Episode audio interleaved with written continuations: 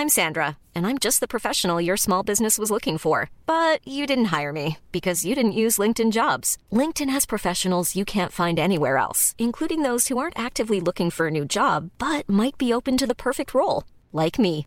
In a given month, over 70% of LinkedIn users don't visit other leading job sites. So if you're not looking on LinkedIn, you'll miss out on great candidates like Sandra. Start hiring professionals like a professional. Post your free job on linkedin.com/people today. Heraldo Radio, la H se lee, se comparte, se ve y ahora también se escucha.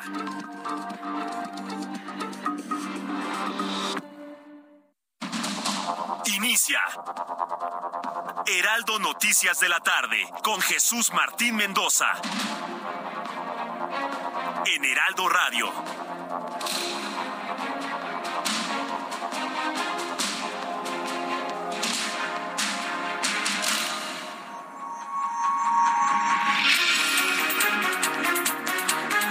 Son las seis de la tarde con un minuto, hora del centro de la República Mexicana. Bienvenidos, muy buenas tardes. Iniciamos el Heraldo Radio.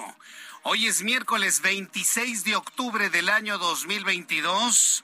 Como todas las tardes a esta hora le digo a usted, súbale el volumen a su radio, que le tengo la información más importante hasta este momento. Saluda Jesús Martín Mendoza con toda la información destacada en los últimos minutos. En primer lugar, quiero informarle en este resumen de noticias que luego de que la gobernadora de Campeche, Laida Sansores, oiga, antes de decirle esto, política de lavadero. Estamos viviendo en un país donde su política es de verdadero y auténtico lavadero, con perdón de las personas que lavan en los lavaderos todavía de las grandes ciudades. Ustedes me disculparán, pero estará de acuerdo que, bueno, pues cuando se conjugan hombres y mujeres lavando ropa, pues se platican de todo, ¿no? A ese nivel está la política mexicana. A nivel de chisme, a nivel de trascendido, a nivel de ataques, a nivel de lo que usted guste y mande. Luego de que la gobernadora de Campeche, Laida Sansores, diera a conocer una conversación entre Alejandro Moreno, líder del PRI, y Ricardo Monreal, presidente de la Jocopo, integrante de la Morena, eh, la filtración de la conversación con el senador morenista Ricardo Monreal. Bueno, pues Alejandro Moreno, quien es el líder del PRI, calificó de ilegal y tergiversada esa filtración. También Ricardo Monreal asegura que la conversación de WhatsApp está completamente manipulada, que no es verdad, que las cosas no se dieron así. Mire, si logran confirmar tanto Ricardo Monreal como Alejandro Moreno que esa conversación está truqueada, no, pues ya, ya se, le, acabó a Laida Sansores. Se le acabó, por supuesto. Y le dijeron, no lo hagas. El presidente se lo dijo, no lo hagas, Laida. Y pues lo hizo. ¿Para qué lo hizo? Pues para quedar bien con el presidente, aunque yo sigo pensando que fue una orden de López Obrador. Pero en fin, es todo un chisme así, de tamaño gigante, el que ha ocurrido con esto, que le voy a tener en los próximos minutos aquí en el Heraldo Radio. Tanto, datos del Índice Global de Estado de Derecho 2022 del World Justice Project muestran que en México el Estado de Derecho empeoró. México obtuvo un puntaje de 0.42 que lo llevó a ocupar el lugar 115 de 140 países medidos por la Organización Internacional. ¿No nos da vergüenza México un país como México que tiene signado un acuerdo con las dos potencias más grandes del mundo, Canadá y los Estados Unidos, en el lugar 115 de 140 en materia de legalidad, en materia de Estado de Derecho, ni los países más retrasados del mundo tienen ese lugar.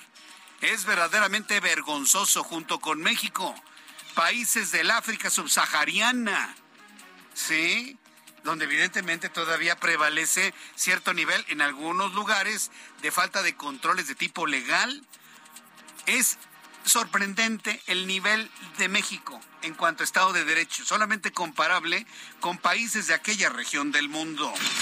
E informo que la presidente del Comité Olímpico Local, María José Alcalá, sí, dije presidente la presidenta del Comité Olímpico Local, María José Alcalá, y el secretario de Relaciones Exteriores, Marcelo Ebrard, anunciaron que México inició el proceso para ser la sede de los Juegos Olímpicos en 2036 o 2040. A ver, yo le quiero invitar a que me diga ¿Usted qué opina de que México se apunte para ser sede de Juegos Olímpicos en el 36 o el 40? ¿A qué le suena eso? ¿Quiere que le diga qué me suena lo que anunció hoy Marcelo Ebrard?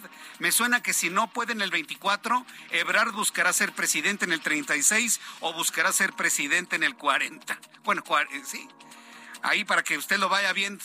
Entonces, para ese entonces, a mí eso me sonó, ¿sí? Porque ¿quién quiere traerse Juegos Olímpicos para luego ni siquiera disfrutarlos en una posición preponderante? Bueno, será un asunto que vayamos a platicar próximamente aquí en el Heraldo Radio. Me informo que el Departamento de Justicia del Gobierno de los Estados Unidos entregó documentos a una corte en Nueva York donde acusan a Genaro García Luna por tráfico de drogas por medio de empresas fachadas en los Estados Unidos. Entre las pruebas se encuentran cheques firmados por el exsecretario de Seguridad Pública relacionados con el envío de energía presuntamente del cartel de Sinaloa. informo en este resumen de noticias que Claudia Sheinbaum, jefa de gobierno de la ciudad, dice que está contenta por recibir el evento automovilístico Fórmula 1 en la Ciudad de México. Declaraciones que realizó dos días después de calificar a la Fórmula 1 como un evento fifí y al que no le gusta acudir a pesar de haber asistido a este evento en octubre de 2019. Hay que recordar que, bueno, la jefa, jefa de gobierno en su primera oportunidad habría anunciado que se iba a cancelar por ser un deporte o una exhibición, pues únicamente de las clases acomodadas, de las clases altas. Luego alguien le explicó a la jefa de gobierno, no jefa, eso trae una derrama de más de 120 mil millones de pesos para la ciudad. Ah, este, no, ¿saben qué? Es que siempre sí va a haber. Y hoy, bueno, pues ya finalmente la jefa de gobierno ha descubierto y ha comprobado las bondades económicas, turísticas, de nombre, de promoción de la Ciudad de México para el interior de México y para el exterior. Por eso hoy la jefa de gobierno dice que está contenta con la próxima Fórmula 1 el próximo viernes, sábado y domingo. Le informo que Jerry Lee Lewis, Jerry Lewis, músico e ícono del rock and roll, murió a los 87 años. De acuerdo a reportes emitidos por medios de comunicación estadounidenses, se ha dado a conocer la noticia del descenso de uno de los grandes del rock and roll. Por el momento no se especificaron las causas de su muerte, pero el 19 de octubre trascendió que el intérprete de Great Balls of Fire no asistió a la ceremonia donde se le incluyó en el Salón de la Fama de la Música Country por estar demasiado enfermo de gripa. ¿Habrá muerto de COVID? No lo saben, no se revela, pero Jerry Lee Lewis se adelantó en el camino.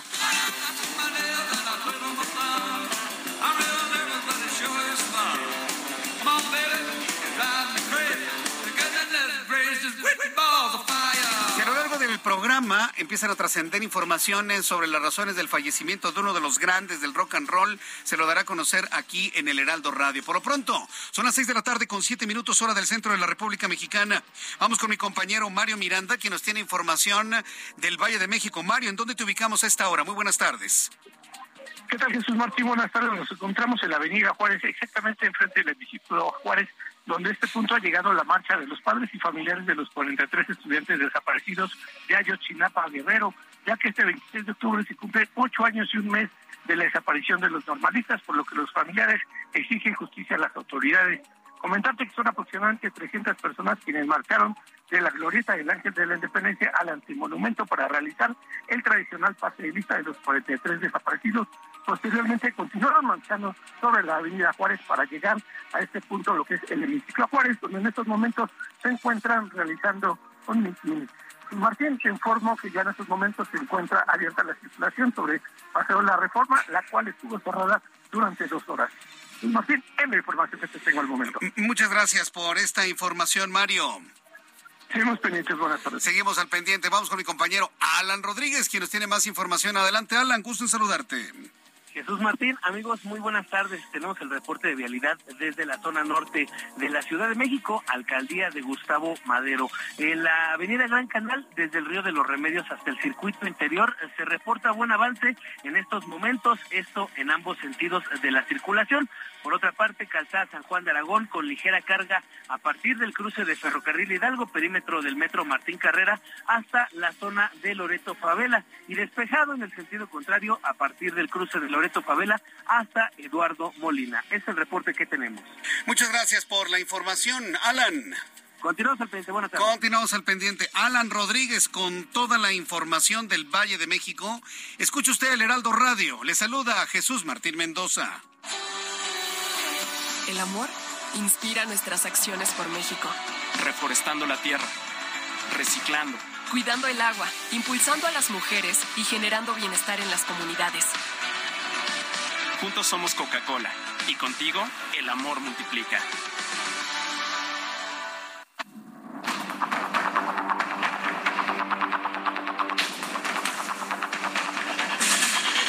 Son las seis de la tarde con diez minutos tiempo del centro de la República Mexicana. Qué gusto me da el que usted nos escuche a esta hora de la tarde a través del Heraldo Radio, en su automóvil, en el transporte público, donde usted nos escuche en su casa, en el trabajo, en los mercados, nuestros amigos banqueros y todos los que trabajan en las sucursales bancarias que ya cerraron algunas, otras están por cerrar. Gracias por estar siempre al pendiente de nuestro programa de noticias, en las oficinas, claro está, en los mercados, a todos los mercaderes que están levantando en este momento ya su producto.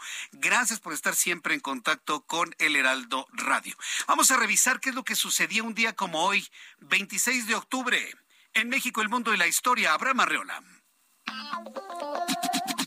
Amigos, bienvenidos. Esto es un día como hoy en la historia, 26 de octubre, 1885. En París, Louis Pasteur da a conocer sus trabajos sobre la inmunización contra la rabia. Louis, Louis, Louis Pasteur.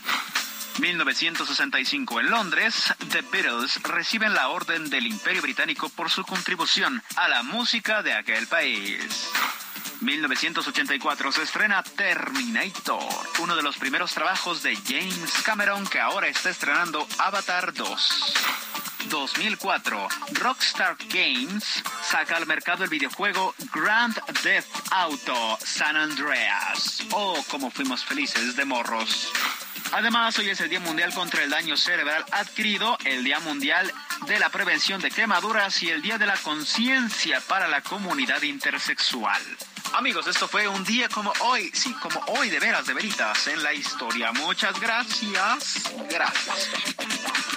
Muchas gracias, Abraham Arreola, por las efemérides del día de hoy. Hoy quiero enviar una felicitación de cumpleaños a una persona muy especial, ¿sí? Hoy, 26 de octubre.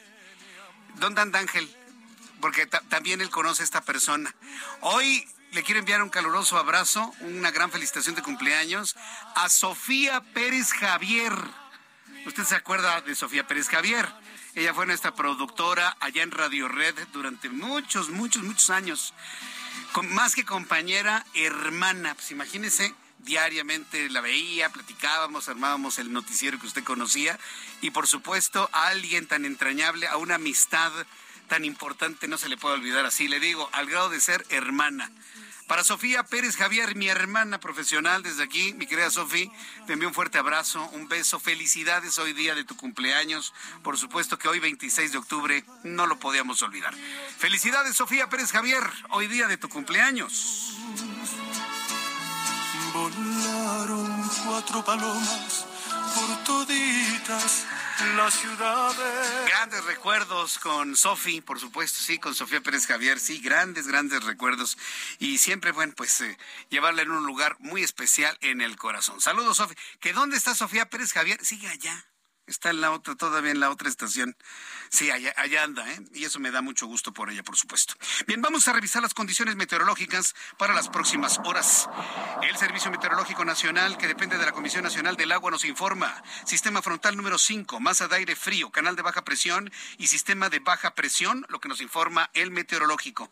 Fíjese que hay algo que en lo personal a mí me preocupa y no me gusta del todo, que prácticamente se ha ido la amenaza de lluvia sobre el Valle de México. Ya otra vez empezamos a notar esa sequedad, ya empezamos a sentir la falta de agua en la atmósfera y en la tierra del Valle de México. Lamentablemente no se, no se visualizan lluvias durante las próximas horas, pero informarle que durante esta noche y madrugada de jueves, el sistema frontal número 5 se va a extender sobre el Golfo de México y va a tener interacción con un canal de baja presión sobre la península de Yucatán y sureste del país, generando lluvias fuertes en Chiapas, chubascos en Veracruz, Tabasco, Campeche, Yucatán, Quintana Roo. Asimismo, la masa de aire frío asociada al sistema frontal tenderá a modificar sus características térmicas, dejando de afectar al territorio mexicano. Al mismo tiempo, un canal de baja presión extendido sobre el norte, centro y sur del país, aunado a una entrada de humedad de ambos océanos, van a ocasionar lluvias puntuales en Puebla, Estado de México, Morelos, Guerrero también en zonas de Hidalgo, Tlaxcala y la Ciudad de México. Es decir, podría llover después de las nueve de la noche. Yo tengo mis dudas, pero bueno, pues estemos muy atentos, por favor, de lo que pueda suceder en cuanto a ello en las próximas horas.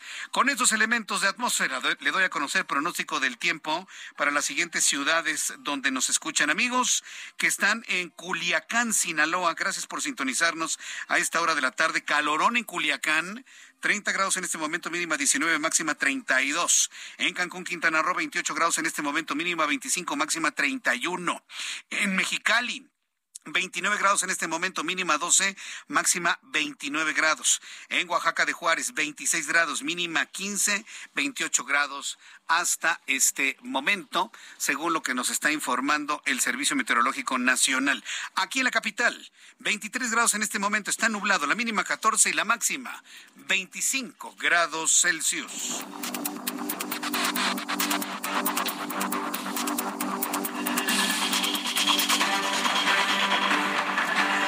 Son las seis de la tarde, las seis de la tarde con quince minutos, hora del centro de la República Mexicana. Escuche usted el Heraldo Radio. Yo soy Jesús Martín Mendoza, siempre acompañándole con las noticias. Le invito para que nos escriba, para que me escriba a través de YouTube en el canal Jesús Martín MX canal Jesús Martín MX en YouTube para las personas que les gusta escuchar pues este programa de noticias en este momento o un poco más tarde a través de YouTube canal Jesús Martín MX a través de Twitter. Le invito para que me envíe mensajes arroba Jesús Martín MX arroba Jesús Martín MX bien pues vamos a continuar con, con todo lo, lo importante de este día. Y bueno pues en realidad estamos muy atentos de las reacciones que se han generado hacia todo lo ocurrido en este enfrentamiento dentro de Morena. Morena contra Morena. Ricardo Monreal contra Laida Sansores. La pregunta es, ¿usted cree que Laida Sansores actuó sola en esto? Así nada más por, por quedar bien con, con su líder. ¿O fue una orden de López Obrador para tratar de atajarle el camino a un Ricardo Monreal que va, pues le voy a decir una cosa, va en caballo de Hacienda para buscar, si no la presidencia de la República, la jefatura de gobierno en la Ciudad de México. Claro, sí, para la Ciudad de México tenemos un Santiago Taboada por la oposición, tenemos a un Adrián Rubalcaba por el Partido Revolucionario Institucional, tenemos evidentemente un Martí Batres por el Movimiento de Regeneración Nacional, pero hay quienes ven con mucha fuerza a un Ricardo Monreal para la jefatura de gobierno en la Ciudad de México. ¿Será esa la intención de, rayarle la carrocería, como se dice popularmente, al presentar, pues, conversaciones de amistad, de hermandad, se dicen hermano, hermano, amigo, que no sé qué, en estas conversaciones de WhatsApp obtenidas en el año 2020. A ver, pregunta. Yo le quiero hacer a usted una pregunta con toda lógica. A ver, amigos que nos escuchan en los taxis, en el transporte público, usted que se va eh, desplazando en la Ciudad de México, usted que va en el camión, ¿sí? Usted que se encuentra en su oficina. ¿Entendemos de que hay espionaje? Sí. ¿Sabemos que hay una cosa que se llama Pegasus? Sí. Eh, ¿Sabemos que el espionaje está verdaderamente sorprendente? Sí. Pero dígame usted, ¿es posible hackear conversaciones de WhatsApp. Aquí me dicen que sí, que sí, no, que no, no es posible, están cifrados, están cifrados, está cifrado, no es posible, está cifrado de punto a punto. Pues mire que la opinión está dividida. Se pueden hackear las conversaciones de WhatsApp o uno de los dos filtra estas conversaciones. Ah, eso es distinto ya me tiraron la transmisión en YouTube otra vez. Le digo, le digo, le digo, le digo. Como que me están diciendo alguna duda, Jesús Martín, de que podemos entrar a los sistemas. Ya, ya estamos otra vez en YouTube. ¿Qué, ¿Qué, es lo que le quiero decir con esto? Que yo tengo la sospecha de que uno de los dos filtró esas conversaciones a una instancia que se las pasó a Laida Sansores. O sea, yo, yo, e, e, eso de creer en el, en el gran hermano, ¿no? Que está grabando todo y que tiene posibilidad de hacer absolutamente todo. Yo tengo mis dudas en lo personal. Yo tengo mis dudas, mis dudas en lo personal. Pero en fin, el caso es que ayer Laida Sansores en su programa de redes sociales, pues a, manera de show, yo nunca había visto que un gobernador fuera una especie de, pues de humorista, ¿no? Sí, porque finalmente, ¿qué, qué son? Humoristas, generan humor. Decir que alguien es un humorista, pues no, no, no es ningún insulto. Entonces sí, yo nunca había visto que un gobernador o una gobernadora tuviera el papel también de humorista en una transmisión de, medios de comunicación. Nunca lo había visto, es algo para mí completamente nuevo. Bueno, pues en el marco de esto, sí, presentó estas conversaciones dramatizadas. Ojo, ¿eh? Porque hay quienes están pensando que era una llamada telefónica. No, no, no, no, no, no. Se presentan los textos, los textos de, de WhatsApp, pero como vivimos en un país donde la gente le da mucha flojera leer hasta el WhatsApp, entonces los leyeron y lo iban dramatizando. Una voz era la de supuestamente Ricardo Monreal, otra voz era supuestamente la de Alejandro Moreno, y así se creó todo el show, y ya luego con la conclusión de la señora Sansores, pues calificando hasta de traidor a Ricardo Monreal. Bueno, pues Ricardo Monreal ya reaccionó a esto, a este exceso de la señora Sansores. Aseguró que la información revelada el día de ayer por la señora Sansores es falsa. Además dijo que ejercerá su derecho como ciudadano y va a actuar, actuar de manera jurídica contra la gobernadora de Campeche por espionaje. Esto tras la revelación de una supuesta conversación donde el senador de Morena Ricardo Monreal y el dirigente nacional del PRI Alejandro Moreno llegan a un acuerdo para que le entreguen le entregaran la gubernatura de Zacatecas a David Monreal, hermano del coordinador de Morena en el Senado. Información que tanto Ricardo Monreal como Alito han negado. Incluso Alejandro Moreno, Alito, respondió al senador declarando que Morena necesita más personas como él. Vamos a escuchar parte de los audios, y aquí hablo de los audios, en la inteligencia de que no es una conversación telefónica, es una dramatización que armó la señora Sansores en su programa de redes sociales ayer por la noche. Vamos a escuchar. Hoy veo a las 2.30 pm a la fiscal para ver el asunto. Mi querido hermano, primero agradecido y sin tener palabras de cómo reconocerte tu apoyo tu respaldo. Y tendrás mi gratitud y mi amistad siempre. Segundo, el tema creo que es importante que quede claro como cosa tuya, para que no vaya a pensar que yo estoy presionando o haciendo algo indebido, ¿ok?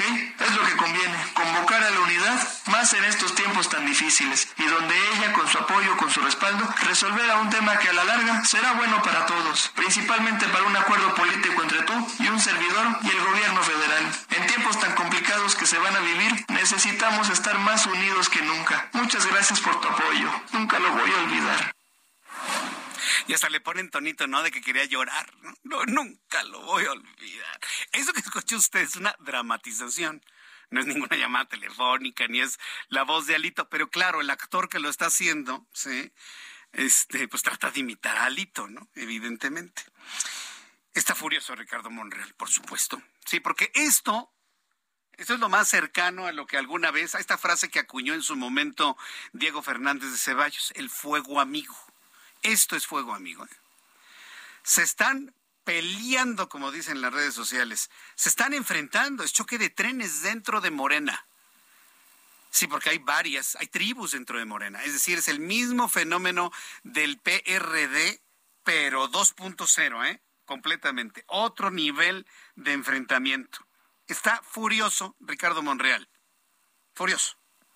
El legislador por Zacatecas adelantó, voy a actuar y voy a ejercer mi derecho oportunamente ante las instancias legales competentes y no voy a ceder, no voy a cejar hasta que se cumpla con la constitución y con la ley. Súbale el volumen a su radio. Este sí es un audio de la voz de Ricardo Monreal, presidente de la Junta de Coordinación Política en el Senado independientemente del contenido basura, falso y truqueado de las intervenciones privadas, ilegales, de las conversaciones privadas, es inaceptable que nos acostumbremos a que se vulnera la ley a capricho del gobernante o de la gobernante y no sucede nada. No hay ninguna consecuencia. Sigue todo igual y se le aplaude. Como señalé, voy a actuar y ejercer mi derecho oportunamente ante las instancias legales competentes y no voy a ceder, no voy a cejar hasta que se cumpla con la Constitución. Para que se cumpla con la Constitución, dice Ricardo Monreal, ya le había mandado decir Ricardo Monreal, Laida Sansores, conmigo no te metas, Laida. Conmigo no te metas, Laida. Se lo mandó decir de manera oportuna. Pero mire, el daño está hecho, ¿eh? El daño está hecho porque hoy el cuestionamiento hacia estas revelaciones de comunicaciones vía WhatsApp no están en, en, función o en el sentido de si se trata de un espionaje o si se trata de un delito. No, está en función del contenido de la conversación y de los acuerdos pactados para supuestamente entregarle la gubernatura a David Monreal. Estas conversaciones eran del 2020 para la elección de 2021. Voy a los anuncios y regreso enseguida con esto. Escucha las noticias de la tarde con Jesús Martín Mendoza. Regresamos.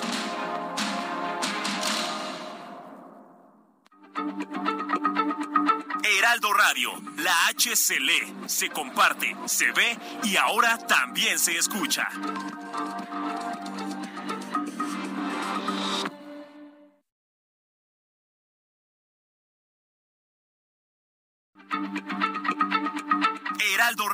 La H se lee, se comparte, se ve y ahora también se escucha.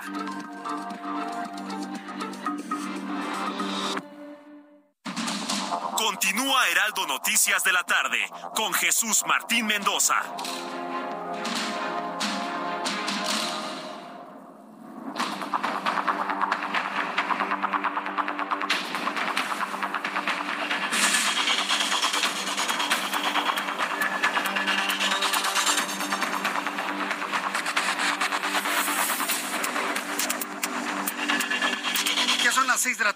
Con 30 minutos, las, 10, las 18 horas con 30 minutos tiempo del centro de México. Escucha usted el Heraldo Radio. Yo soy Jesús Martín Mendoza con toda la información importante del día de hoy. Le comentaba antes de los mensajes de todo este escandalito que se ha generado entre Laida Sansores y Ricardo Monreal, Morena contra Morena.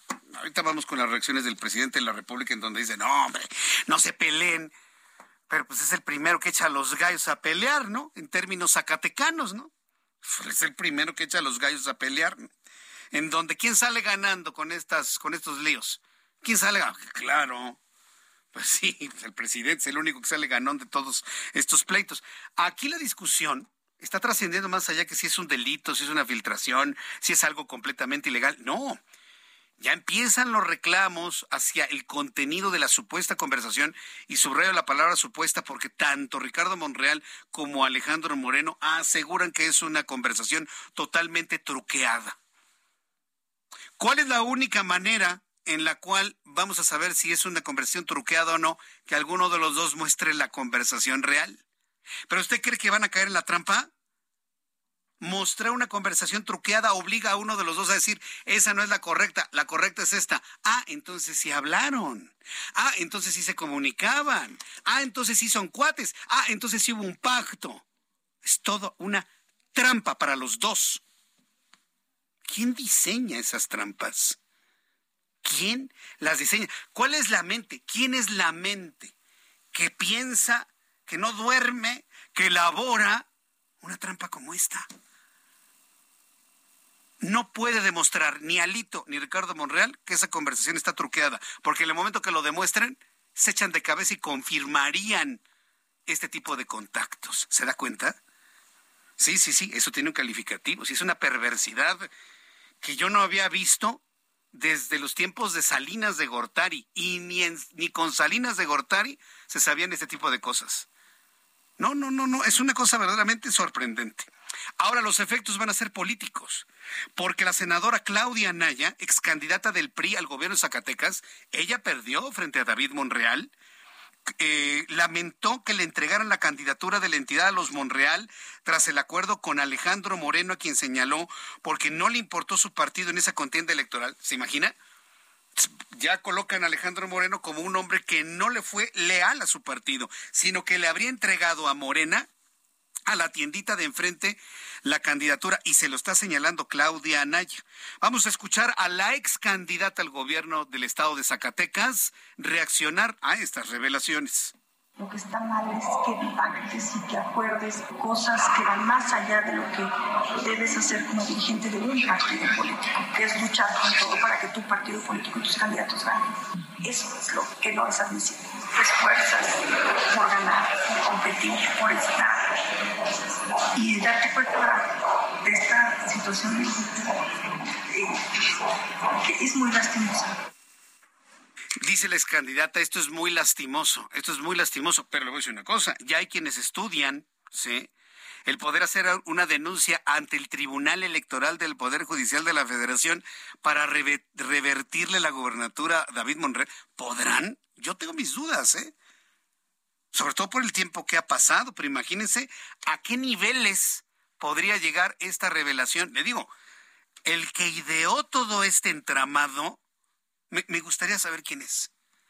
Me gustaría saber quién es el que está atrás de la preparación de este tipo de, de argüendes, por llamarlo de una manera muy dominguera.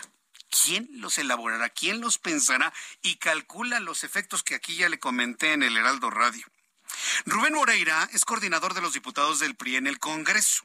Él aseguró que no se entregó la candidatura en Zacatecas, sino que se asumieron los riesgos sobre la derrota junto a la senadora a quien no le favorecían las encuestas. Hoy tuvo que salir un priista a decirle a, Claudia Naya, no, espérame tantito.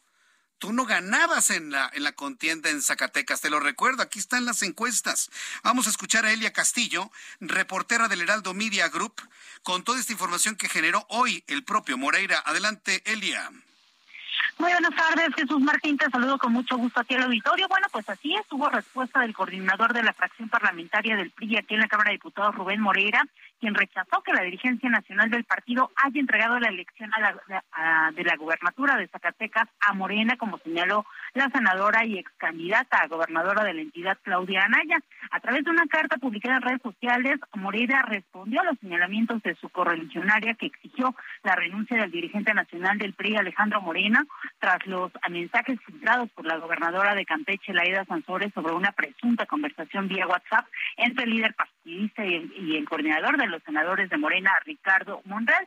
En esta carta, Moreira, señala, no hay manera que desde la dirigencia nacional se haya operado en contra de su candidatura.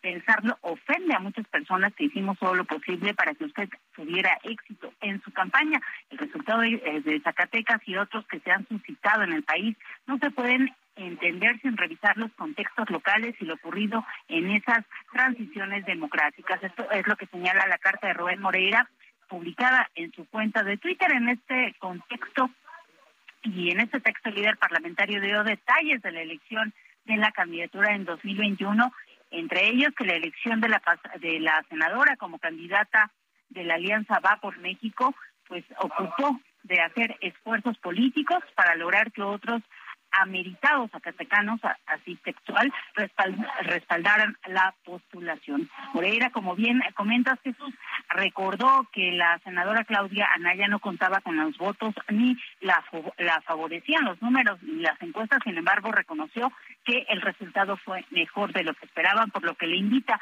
a reflexionar sobre estos comentarios que señala o que ha vertido la senadora respecto a que entregaron la elección de Zacatecas eh, luego después de todo el detalle que dio esta campaña en la entidad. Ese es el reporte que se. Muchas gracias por la información, Elia. Muy buenas tardes. Hasta luego, muy buenas tardes. Qué complicado está para el PRI. ¿eh? Qué complicado está para el PRI.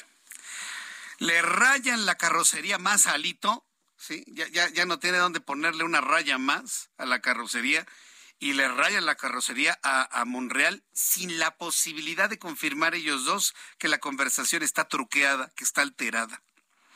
No, no, no, no, no. Bueno, y con la posibilidad, ¿sí? Con la posibilidad de ir a Tribunal Electoral del Poder Judicial de la Federación presentando esa conversación como una prueba de que algo raro hubo en la elección en Zacatecas en el 2021 qué asunto tan complicado. Y en medio de todo esto, Laida Sansores.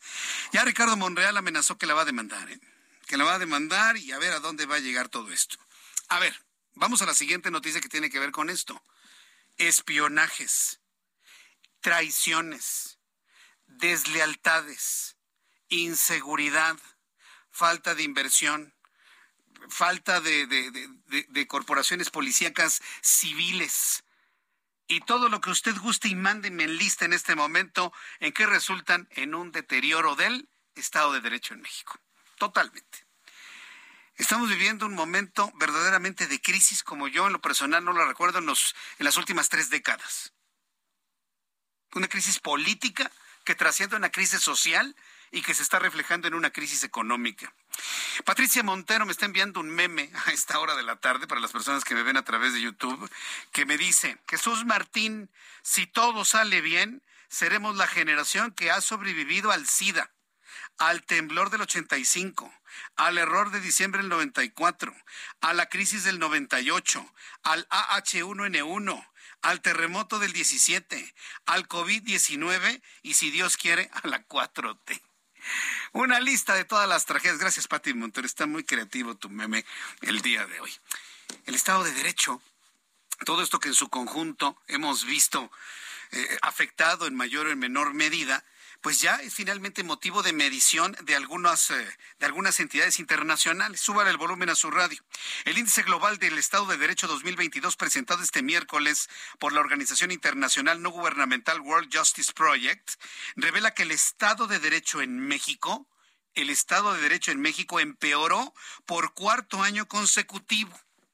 A ver, no están midiendo ni a Felipe Calderón, ni a Enrique Peña Nieto, no están midiendo el sexenio de Vicente Fox, mucho menos el de Cedillo, y vaya, ni siquiera el de Carlos Salinas de Gortari. No, están midiendo los últimos cuatro años en México. Y este índice global del Estado de Derecho, presentado por la organización World Justice Project, arrojó los siguientes resultados. Primero, asegura que el Estado de Derecho en México ha empeorado por cuarto año consecutivo al obtener un puntaje de 0.42 y colocarse en el lugar 115 de 140 países evaluados. El informe destaca que México obtuvo un puntaje bajo en una escala de 0 a 1, en donde 0 es una débil adherencia al Estado de Derecho y una muy fuerte.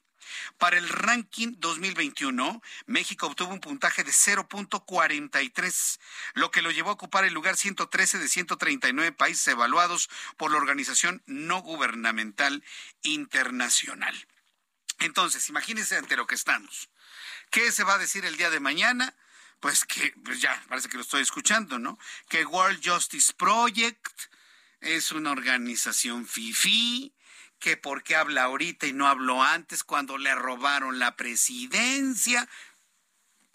Ya para qué escuchamos la mañanera mañana si yo ya sé lo que va a decir. Así que ya lo liberé de eso. Así que haga cosas de provecho mañana temprano.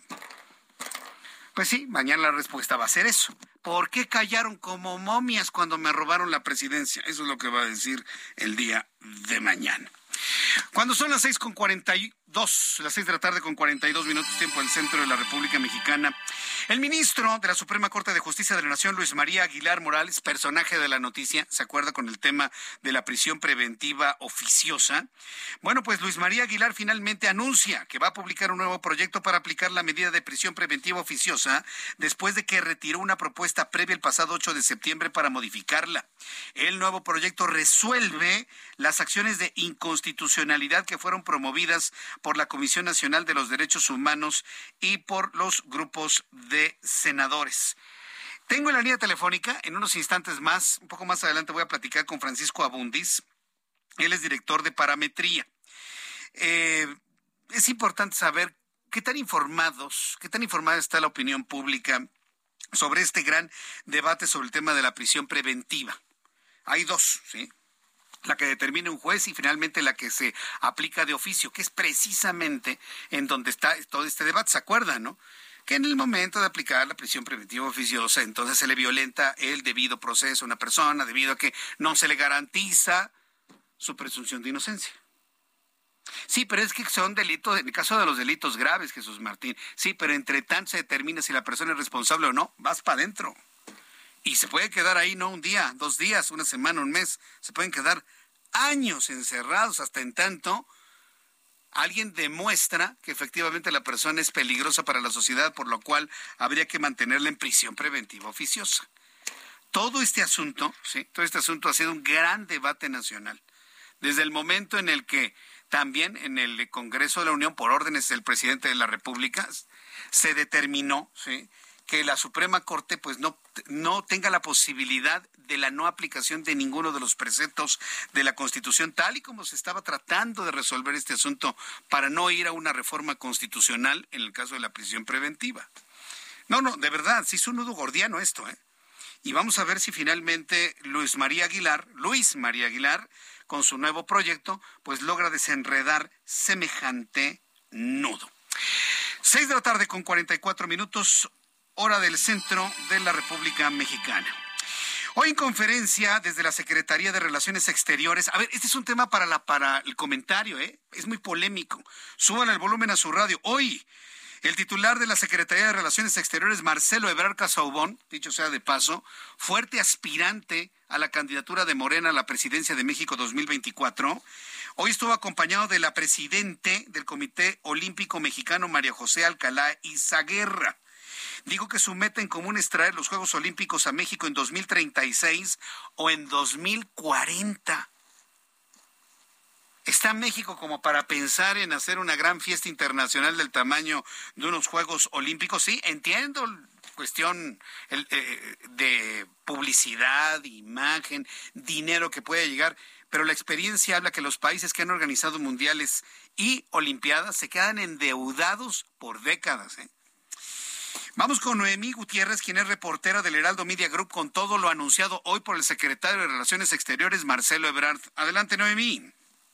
Hola, muy buenas tardes. Pues sí, el secretario de Relaciones Exteriores, Marcelo Ebrard, anunció que México va a buscar sede de los Juegos Olímpicos en 2036 o 2040. Destacó que México es una potencia deportiva y eso se demuestra sobre todo en el fútbol soccer. Estuvo acompañada con la presidenta del Comité Olímpico Mexicano, Marijose Alcala, y dijo que el presidente Andrés Manuel López Obrador pues está respaldando esta propuesta. Además dijo, México tendría 15 años para prepararse. Pero escuchemos qué fue lo que dijo el canciller esta tarde en la sede de la Secretaría de Relaciones Exteriores. Me hicieron la solicitud de planteamiento la propuesta de que México iniciara el camino para que fuese sede de nuevo de los Juegos Olímpicos. Eh, México es una potencia deportiva, de hecho, en materia, por ejemplo, del fútbol, seremos el único país del mundo que ha sido tres veces sede de un mundial. Somos una potencia deportiva, pues por el esfuerzo de nuestros deportistas, aquí hay varias y varios medallistas olímpicos, y somos un país vigoroso, con una democracia fuerte, con instituciones sólidas y una economía que hoy por hoy es una de las mejores del mundo. Bueno, y lo que comentaba sobre el financiamiento, el canciller explicó que ahora para esta justa deportiva internacional pues se tiene otro esquema, ya que el país sede solo aporta el 10% por la venta de boletos, son 30%, el Comité Olímpico Internacional también está aportando 30%, en tanto que por los patrocinadores son 30%, pero también se le cuestionó de qué ciudades podrían ser sede de los Juegos Olímpicos. Dijo que todavía no se decide, pero lo que sí aclaró es de que no se va a construir nueva infraestructura. Dijo que los Juegos Olímpicos se tenían que adecuar a la infraestructura que tuviera eh, cada ciudad. Dijo que ahora el paso que sigue es el 30 de noviembre, se va a presentar el comité promotor integrado por empresarios deportistas, entre otras personalidades, para así realizar dos estudios que está sobre Olímpico Internacional apuntó que el gobierno de México solamente, en caso de ser sede, pues solamente aportaría el 10%, y eso sí, aclaró, tenemos 15 años, en caso de ser 2040, pues serían 18 años los, el, el tiempo que tendría México para eh, prepararse, en tanto que la presidenta del Comité Olímpico Mexicano, Marijose Alcala, puntualizó que desde el 7 de julio México está considerado por el Comité Olímpico Internacional para competir y ser sede de los Juegos Olímpicos. Ahí dijo, México volvería a estar en la visión del primer mundo. Parte de lo que vivimos esta tarde ahí en la sede de la Cancillería. Correcto. Bueno, no hablo de números, de lo que se invirtió. Bueno, faltan muchos años, evidentemente, pero comentó algo, algo del esquema financiero para poder traer esa competición internacional. Noemí. No, no comentó cómo sería este financiamiento. También recordemos pues que el gobierno de la 4T pues se ha caracterizado por la austeridad, pero Marcelo Ebrard fue muy enfático en decir nosotros no estaremos de ser México sede, pues no se él no estaría en esa situación. Él dijo que termina su encomienda, comentó hasta 2024, aún falta decidir si se va a lanzar para la presidencia de la República, pero él comentó que será ya después cuando se vean estas etapas de cómo se conseguiría el financiamiento. Sin embargo, dijo lo primero que se tiene que hacer es el comité promotor que se presenta el 30 de noviembre y ya se seguirán las siguientes etapas que marca el Comité Olímpico Internacional. Bueno, pues veremos finalmente qué es lo que ocurre con esto. Una, pues sin duda alguna polémica, polémica propuesta que ha hecho el secretario de Relaciones Exteriores. Muchas gracias, Noemí Gutiérrez. Buenas tardes. Hasta luego, muy buenas tardes. Son las seis con cuarenta y nueve, hora del centro de la República Mexicana. Denme su opinión, ¿eh? A través de Twitter, arroba Jesús Martín MX. Envíeme su mensaje vía Twitter, arroba Jesús Martín MX. A través de YouTube, en el canal Jesús Martín MX. Yo sé que México dentro de, ¿qué? ¿Cuántos años faltan? Estamos en 2022. Para 2036, pues faltan, ¿qué? 14 años, ¿no? Yo creo que en 14 años debemos estar algo mejor, ¿no? Dijo, pienso yo. Deberíamos estar mucho, mucho mejor y no como estamos ahora, ¿no? O a lo mejor vamos a estar ya en la 5T, la 6T, la 7T, 8T, 9T, en la 10T. Ya saben cómo es esto. Entonces, este, pues veremos. Yo en lo personal pienso que México no está como para visualizar un endeudamiento de tal magnitud ya sea en 14 años o ya sea en 18 años. La verdad es que no estamos como para estar pensando en eso. No sé usted qué piense. Le invito para que me lo diga usted a través de mi cuenta de Twitter, arroba Jesús. Eh, continuando con la información y continuando con la información aquí en el Heraldo, quiero darle a conocer que el Instituto Nacional de Estadística y Geografía, el INEGI, registró 238.767 personas que murieron a consecuencia del COVID-19 durante 2021. no se me vaya con la, con la finta. Falta calcular los muertos de 2020 y los que van en 2022. Esta cifra es únicamente de 2021 si hablamos de cifra oficial. Todos sabemos que la cantidad de muertos por el COVID-19 durante toda la pandemia pues está cercano a los tres cuartos de millón. Todos lo sabemos finalmente. El caso es que el INEGI informa que esta cantidad de fallecidos, 238.767 personas, es una cifra que representa 65 mil muertes más a consecuencia de esta enfermedad que las contabilizadas en la Secretaría de Salud durante el mismo periodo de tiempo. El Instituto Nacional de Estadística y Geografía afirmó que esta información la obtuvo a partir de los certificados de defunción emitidos por las oficialías del registro civil, así como las obtenidas de los médicos, de los servicios médicos forenses. No cuadra, no cuadra la información de Gatel, no cuadran las maquilladas cifras de Gatel con lo que tiene el Instituto Nacional de Estadística y Geografía. ¿A quién le vamos a creer más? ¿A Gatel? Y, perdón que lo personalice, porque mis amigos de la Secretaría de Salud son otra cosa. Yo conozco a mucha gente valiosísima dentro de la Secretaría de Salud, hombres y mujeres de a carta cabal, trabajadores, y que tristemente por las malas decisiones de un solo hombre, su imagen ha sido, se ha disminuido al mínimo. ¿A quién le vamos a creer más? ¿A Gatel y sus datos? ¿O al Instituto Nacional de Estadística y Geografía? Yo le creo al INEGI, ¿eh? mucho más. Sin lugar a dudas, a ojos cerrados completamente. A ojos cerrados. Sus investigaciones, sus encuestas están realizadas con base en el método científico, ¿no? A prueba de todo cuestionamiento. Y bueno, si ellos dicen que hay 65 mil muertos más, pues seguramente lo son. Finalmente lo son. Y además, vea usted la forma de hacerlo, con las con los datos del registro civil y actas de defunción, lo que viene ahí precisamente establecido. Interesante ejercicio sin duda el que se hizo dentro del INEGI. Son las seis con cincuenta y dos, las seis de la tarde con cincuenta y dos minutos, hora del centro de la República Mexicana. Fíjese que hubo reacciones a los señalamientos que hizo el secretario de Gobernación, Adán Augusto López Hernández, en torno a una presunta investigación que se le estaría realizando o se le realizó en el pasado a Felipe Calderón Hinojosa en instancias internacionales por tráfico de armas. Luego ayer en la noche le di a conocer la respuesta que en un hilo a través de su cuenta de Twitter hizo el propio presidente Felipe Calderón, 2006-2012, en su cuenta de Twitter en donde le señaló varias cosas al propio secretario de Gobernación. Bueno, tras aseverar que en Michoacán él nunca afirmó que hubiera una carpeta de investigación abierta en contra del expresidente Felipe Calderón por la operación Rápido y Furioso, que hizo que armas de alto poder llegara a manos del narcotráfico, el titular de la Secretaría de Gobernación del Gobierno Federal, Adán Augusto López, dijo que por tratarse de un crimen de lesa humanidad, los responsables deben ser juzgados y deben ser castigados como lo fue el presidente de Chile, Augusto Pinochet Pinochet, acabemos. El secretario de Gobernación ya comparó a Calderón con Pinochet. ¿Cómo la ve?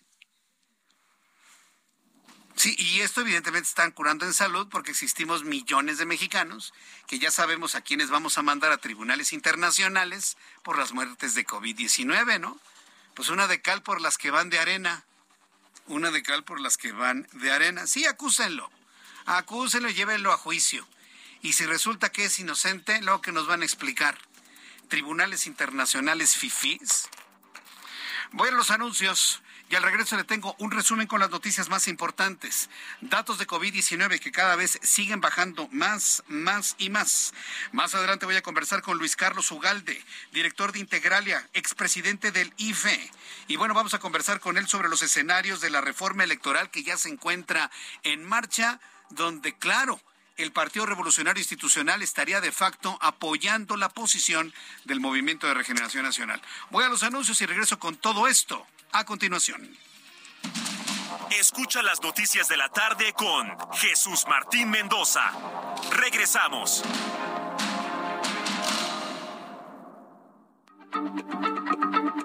Heraldo Radio, la H se lee, se comparte, se ve y ahora también se escucha.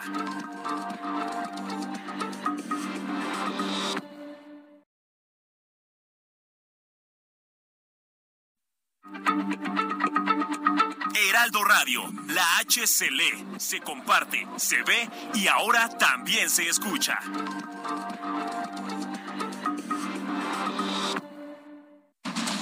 Continúa Heraldo Noticias de la tarde con Jesús Martín Mendoza.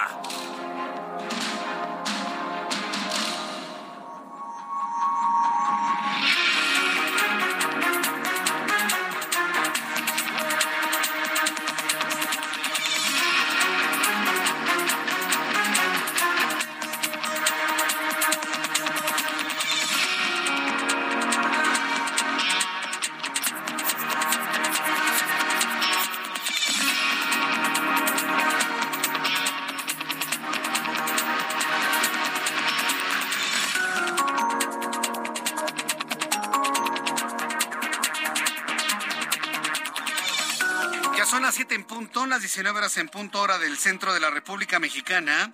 Le presento un resumen con las noticias más importantes en el Heraldo Radio. En primer lugar, le informo que luego de que la gobernadora de Campeche, Laida Sansores, diera a conocer la conversación entre ambos políticos, entre Alejandro Moreno y Ricardo Monreal, bueno, pues Alejandro Moreno, líder del PRI, calificado de ilegal y tergiversada la filtración de una conversación con el senador morenista Ricardo Monreal. Poco antes, Monreal comentó exactamente lo mismo que la conversación de WhatsApp dada a conocer por la señora Sansores y dramatizada en su programa de redes sociales eh, es completamente una violación y una ilegalidad y anunció que la va a denunciar en consecuencia por el delito de espionaje. Datos del índice global del Estado de Derecho muestran que en México el Estado de Derecho ha empeorado. México obtuvo un puntaje de 0.42 y se encuentra en el lugar 115 de 140 países evaluados para enorgullecerse, ¿no? Por supuesto. La presidenta, la presidente del Comité Olímpico Local, María José Alcalá, y el secretario de Relaciones Exteriores, Marcelo Ebrard, anunciaron que México inició el proceso para ser la sede de los Juegos Olímpicos 2036 o 2040, una de esas dos oportunidades. Le informo que el Departamento de Justicia del Gobierno de los Estados Unidos entregó documentos a una corte en Nueva York donde acusan a Genaro García Luna por tráfico de drogas por medio de empresas fachada en los Estados Unidos. Entre las pruebas se encuentran cheques firmados por el exsecretario de Seguridad Pública relacionados con el envío de nervantes presuntamente del cartel de Sinaloa. En más de este resumen de noticias, en más de este, de este resumen de noticias, le informo también aquí en el Heraldo que Jerry Lee Lewis, músico e ícono del rock, murió a los 87 años. También le informo en este resumen de noticias, a esta hora de la tarde, que el Congreso de Tamaulipas aprobó el matrimonio entre personas homosexuales. Hoy ocurrió en Quintana Roo, ¿sí? Mire, yo no le digo matrimonio igualitario porque igualitario habla de iguales y, y entonces alguien que considera iguales a ellos. Entonces esto significa que alguien se puede casar con una menor o un menor de edad. Por eso el término igualitario no es correcto. Pero ya sabe, vivimos en un país de eufemismos porque una persona que gusta de personas de su mismo sexo se ofende si les decimos homosexuales. Y pues ese es, ese es el término como heterosexuales. No hay nada de ofensivo en ello, nada en absoluto. Pero bueno, Quiero informarle que Tamaulipas terminó por sumarse a los 31 estados del país que han aprobado los matrimonios entre personas homosexuales. Con 23 votos a favor, 12 votos en contra y una abstención se aprobó que personas del mismo sexo se unan en un contrato matrimonial. recuerde que la palabra matrimonio viene de la palabra mater, que significa madre. ¿Sí? Para que vea que inclusive no se le puede llamar ni siquiera matrimonio a la unión de dos hombres. Debería llamarse patrimonio. ¿Y a qué le suena eso? Ah, ¿verdad? Sí, es un asunto muy interesante este que le estoy planteando aquí en el Heraldo. Lo platicaremos, por supuesto, en oportunidades futuras. Por lo pronto, Tamaulipas se ha unido a los, países, a los países, a los estados de la República Mexicana que han aprobado ya la unión entre personas homosexuales. Le informo también que la Fiscalía General de Baja California sentenció a 20 años de cárcel a un taxista y a su acompañante por estar implicados en el asesinato de la periodista Lourdes Maldonado. Además, dictaron 24 años de cárcel al autor material que le quitó la vida a la comunicadora el pasado 23 de enero de 2022. ¿Se acuerda?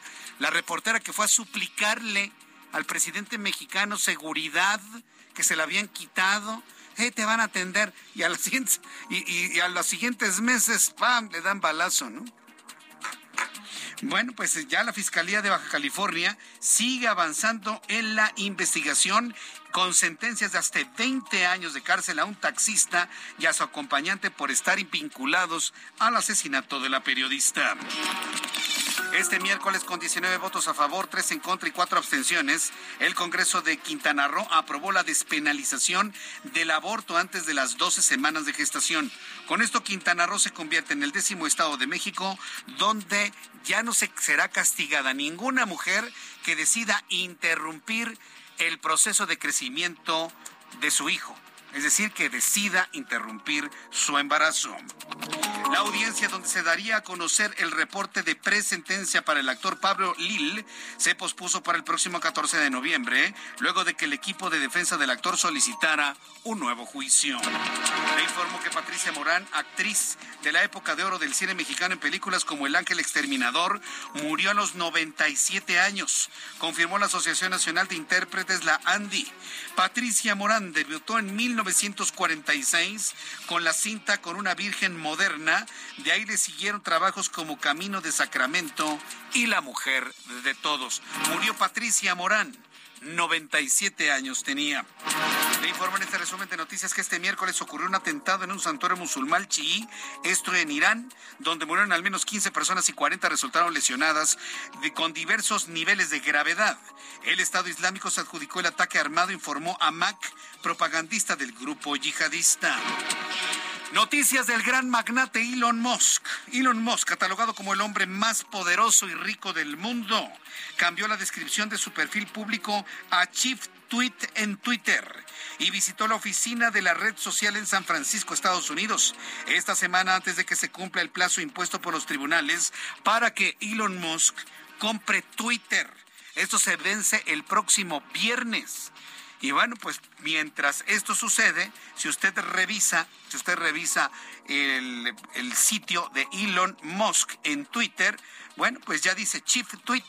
Se lo estoy mostrando aquí en nuestra imagen de YouTube, el canal de Jesús Martín MX, arroba Jesús Martín MX. Ahí le estoy presentando cómo luce Elon Musk, donde ya, ya en Twitter se dice que es el dueño de Twitter. Bueno, pues parece que ya este es un anuncio importantísimo. ¿Sabe cuántos seguidores tiene Elon Musk en Twitter? Tiene, tiene 110 millones. 110 millones 146 mil 130 seguidores. Tiene Elon Musk. Un poquito más que el presidente mexicano. Sí, porque creía que lo seguía todo el mundo, ¿no? Entonces él tiene un poquitito, unos tantitos más. Sí, Elon Musk. Son las 7 con 8 hora del centro de la República Mexicana. Este es un resumen de las noticias más importantes y le invito para que siga con nosotros. Le saluda Jesús Martín Mendoza.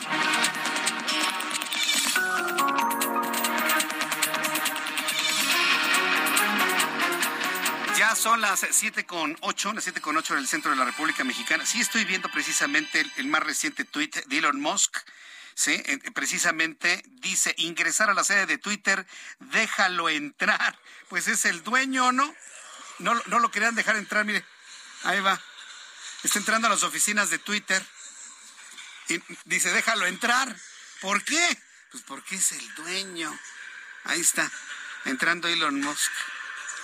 Mire, con la compra que ha hecho Elon Musk de Twitter, prácticamente ya nada más estamos esperando a que el próximo viernes se oficialice esta adquisición, pues Twitter podría convertirse en la primera red, con las nuevas estrategias que tiene pensado el gran magnate, podría convertirse en la primera red social por encima de Facebook, por encima de Insta y tener una batalla de frente con TikTok. Yo no dudaría si ya de por sí la red social que tiene el mayor peso específico en el mundo, aunque no tenga la mayor cantidad de usuarios, es Twitter. En Twitter se comunican presidentes, tomadores de decisiones, grandes líderes mundiales, por ahí se expresan, por Twitter. Ya después bailan en TikTok, ya después bailan en TikTok, pero todo lo serio se da a conocer por Twitter. Y ya luego un bailecito, un tropezón, eh, un chiste, un guiño, una sonrisa, una carcajada, un bailecito o una broma tonta, pues ya la hacen en, en TikTok, ¿no? Entonces cada, cada red social con su propio ecosistema, por supuesto. Yo le voy a estar informando sobre esto más adelante. Vamos con nuestros compañeros reporteros urbanos. Mi compañero Mario Miranda, ¿en qué posición de la Ciudad de México, Valle de México te ubicamos? Mario, adelante, buenas tardes. ¿Qué tal, Jesús Martín? Buenas tardes. Pues continuamos aquí en la avenida Juárez, donde ya acaba de terminar el mitin que realizaron los familiares y padres de familia de los 43 desaparecidos de Ayotzinapa, informándoles a todas las personas que se dirigen hacia la zona del centro. Ya está abierta la circulación sobre la avenida Juárez. Sobre el paseo de la reforma tenemos buen avance en ambos sentidos. Lo que es el eje central tenemos carga vehicular del viaducto hacia la avenida Hidalgo para ingresar sobre el 5 de mayo tenemos buen avance y el circuito hacia el Zócalo está abierto en esta zona, donde ya también se encuentran trabajando personal del gobierno de la Ciudad de México, quienes están colocando pues las calaveras y todo lo que se llevará a cabo para este Día de Muertos. Y Martín, es la información que tengo de la zona centro. Bien, gracias por la información, Mario. Alan Rodríguez, justo en saludarte. ¿En dónde te ubicamos a esta hora de la tarde?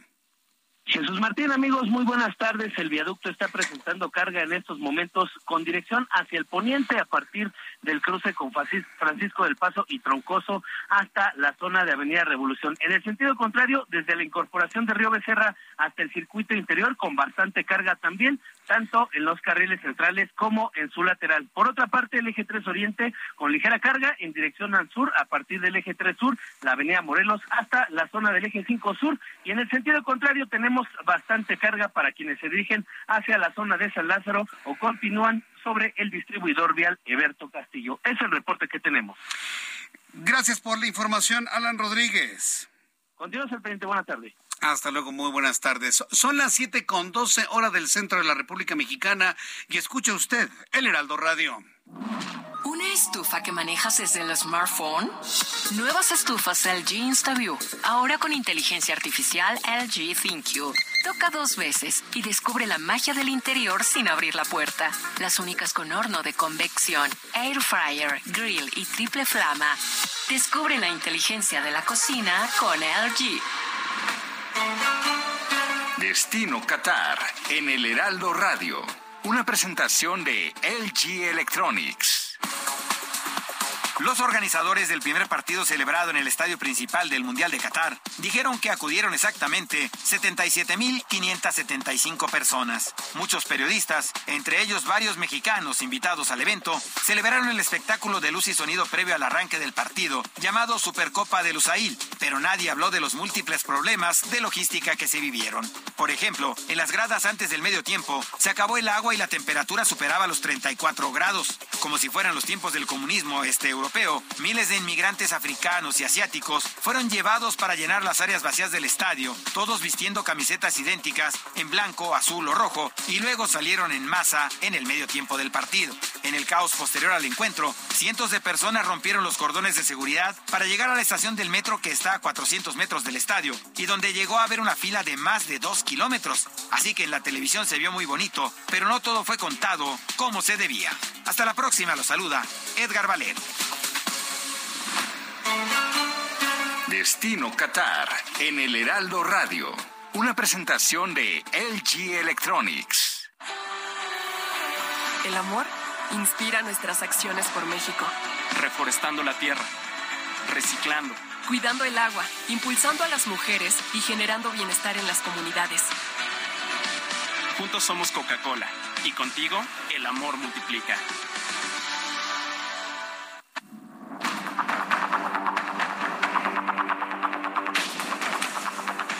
Son las siete con catorce, las siete con catorce hora del centro de la República Mexicana. Quiero informarle que en los últimos días se han producido una serie de manifestaciones muy intensas en la Universidad Nacional Autónoma de México y en Ciudad Universitaria. Quiero decirle que dejamos de cubrir lo que ocurría en las protestas de grupos, de colectivos feministas en Ciudad Universitaria debido a la violencia de las muchachas. ¿Sí? Bueno, la Universidad Nacional Autónoma de México ha emitido un comunicado en donde está anunciando medidas y acciones para reforzar la seguridad en los planteles y salvaguardar la integridad de los universitarios. Un poco más adelante le voy a tener detalles de lo que está informando la Universidad Nacional Autónoma de México, ya una respuesta muy concreta a todas las peticiones y exigencias de los colectivos femeninos que se han pronunciado y que se han manifestado ahí en Ciudad Universitaria de diversas maneras hoy y con diversas intensidades. Cuando son las siete con quince, preocupados muchos y ocupados también en el análisis de lo que nos espera hacia una reforma electoral.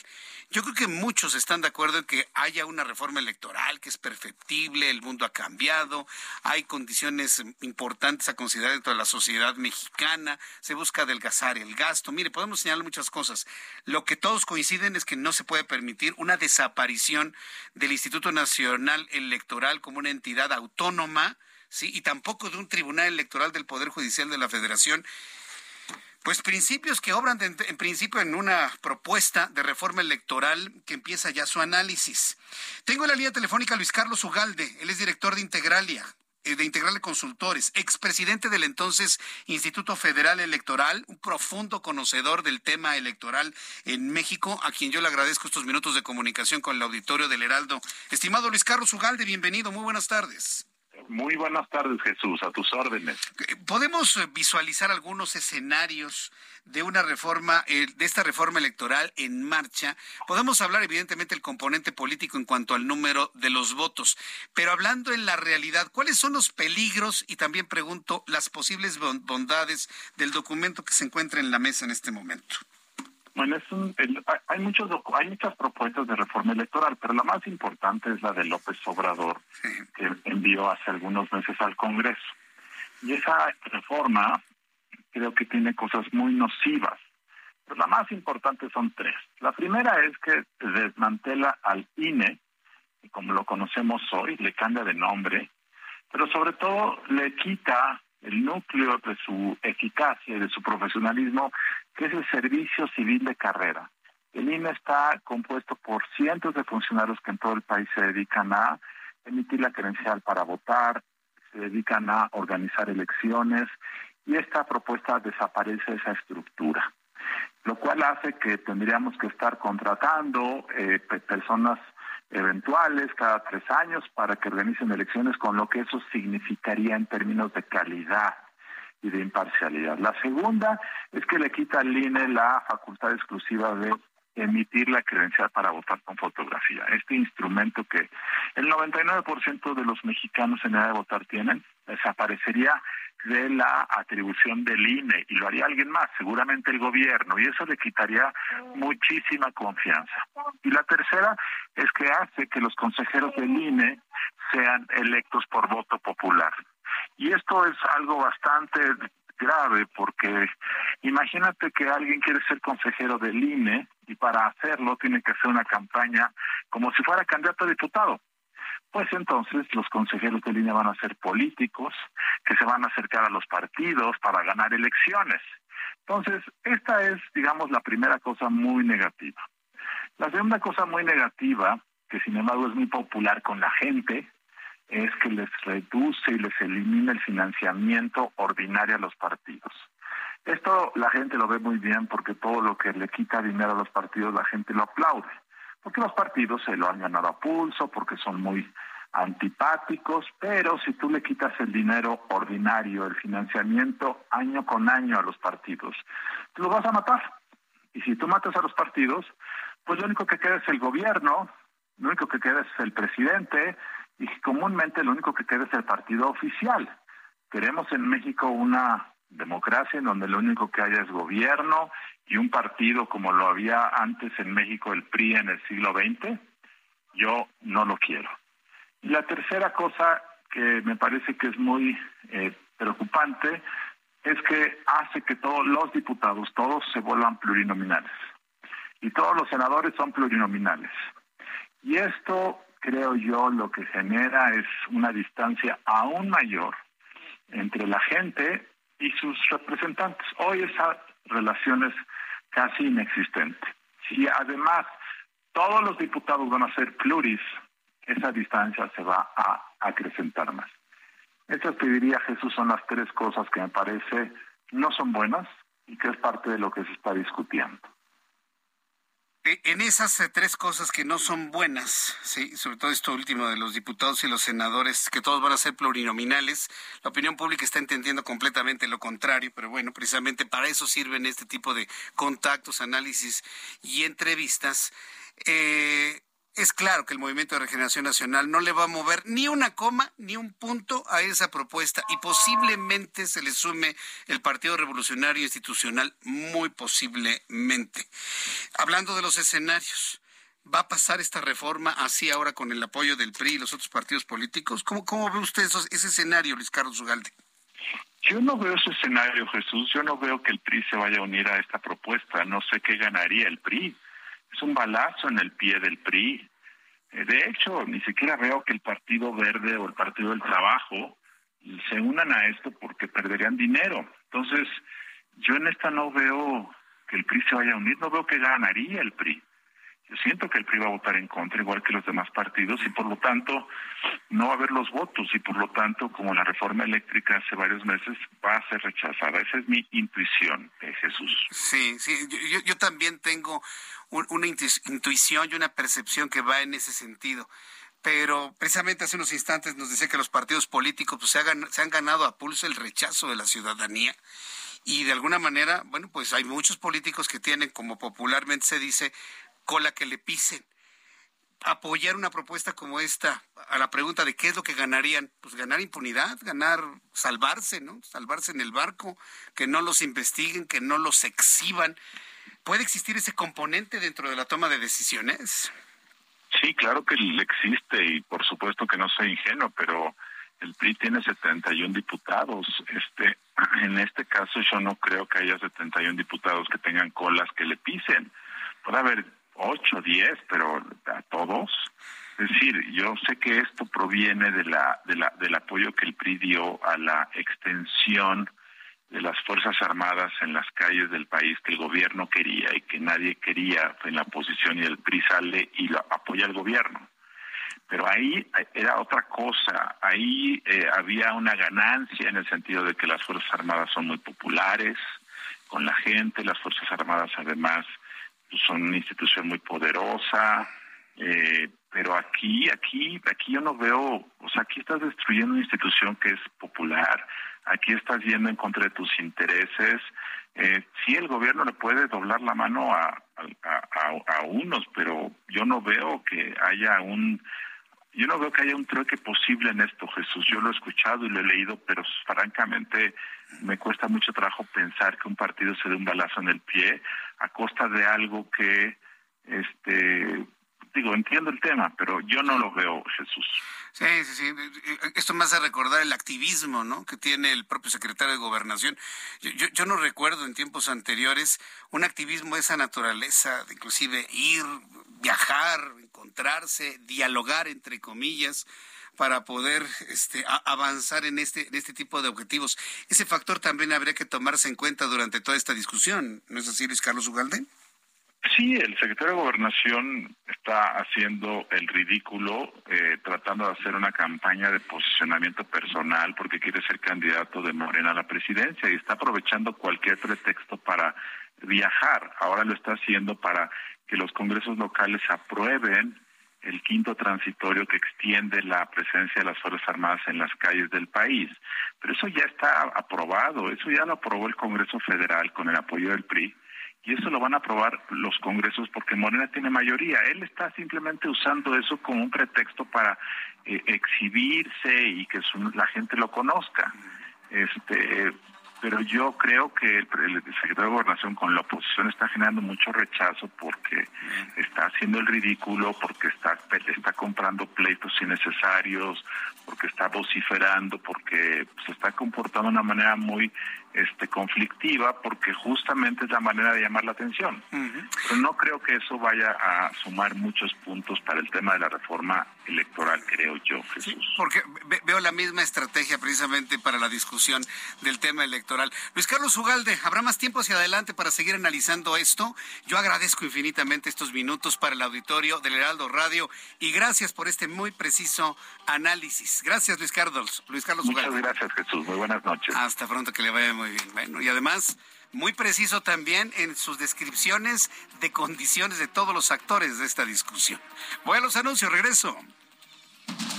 Escucha las noticias de la tarde con Jesús Martín Mendoza.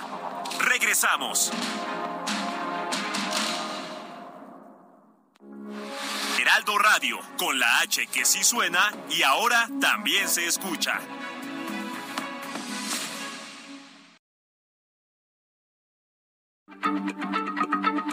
Heraldo Radio, la H se lee, se comparte, se ve y ahora también se escucha.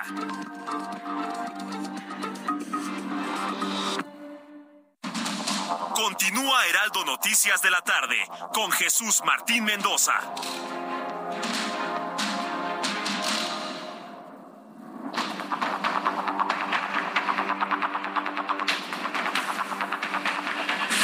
Siete y media, las 19 horas con 30 minutos hora del centro de la República Mexicana. Más temprano le transmitía y le compartía las primeras reacciones del senador Ricardo Monreal en torno a lo difundido ayer en un programa de redes sociales desde Campeche. Súbale el volumen a su radio. En la línea telefónica Ricardo Monreal, senador de la República, presidente de la Jucopo, representante de los mm, integrantes de Morena en el Senado de la República. Senador Monreal, qué gusto saludarlo, bienvenido, ¿cómo está? Bien, Jesús Martín, me da gusto saludarte también a mí y a todo tu auditorio, enviarles un saludo respetuoso esta tarde. Muchas gracias, senador. Yo en personal, y se lo comparto, me siento preocupado por este tipo de cosas porque hemos visto a un senador de la República pues entrando en los temas, trabajando, buscando inclusive diálogos y unidades dentro del movimiento de regeneración nacional y surge esto. ¿Cómo, cómo, se explica? ¿No? Hay quienes hablan de las tribus, hay quienes hablan de fractura, que hablan de choque de trenes. Pero, pero ¿por qué surge una acción como esta hacia un senador de la República que yo lo veo, lo digo porque me consta, ha estado buscando la unidad de su partido político. ¿Qué hay atrás de todo esto? Mira, Jesús Martín, yo entiendo y creo que tu pregunta es correcta y que el tema de fondo, la explicación más eh, clara es la sucesión adelantada. Las ambiciones por querer eh, eh, suceder al presidente de México y de manera truculenta, a través de estrategias perversas, eliminar a quienes aspiramos a sucederlo por la vía democrática, por la vía legítima. Entonces se acude a este tipo de viejas prácticas que ya han sido reprobadas en el pasado, pero que siguen intentando eh, usarlas, porque no es otra cosa. Yo, por ejemplo, ayer estaba en ley de ingresos.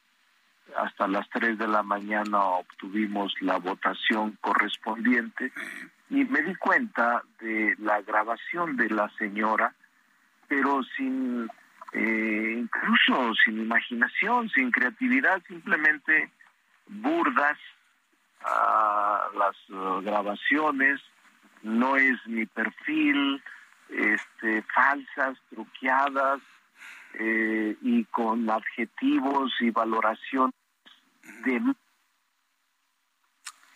Sí. Ay, ay, ay, ay, ay. A ver si, no, ya lo perdimos. A ver si podemos volver a establecer la comunicación con Ricardo Monreal. Sí, la, la, verdad es que es lo que le había comentado, ¿no? No crea usted que es, es, una llamada telefónica, ¿no? En donde están hablando. No, no, no, no, no.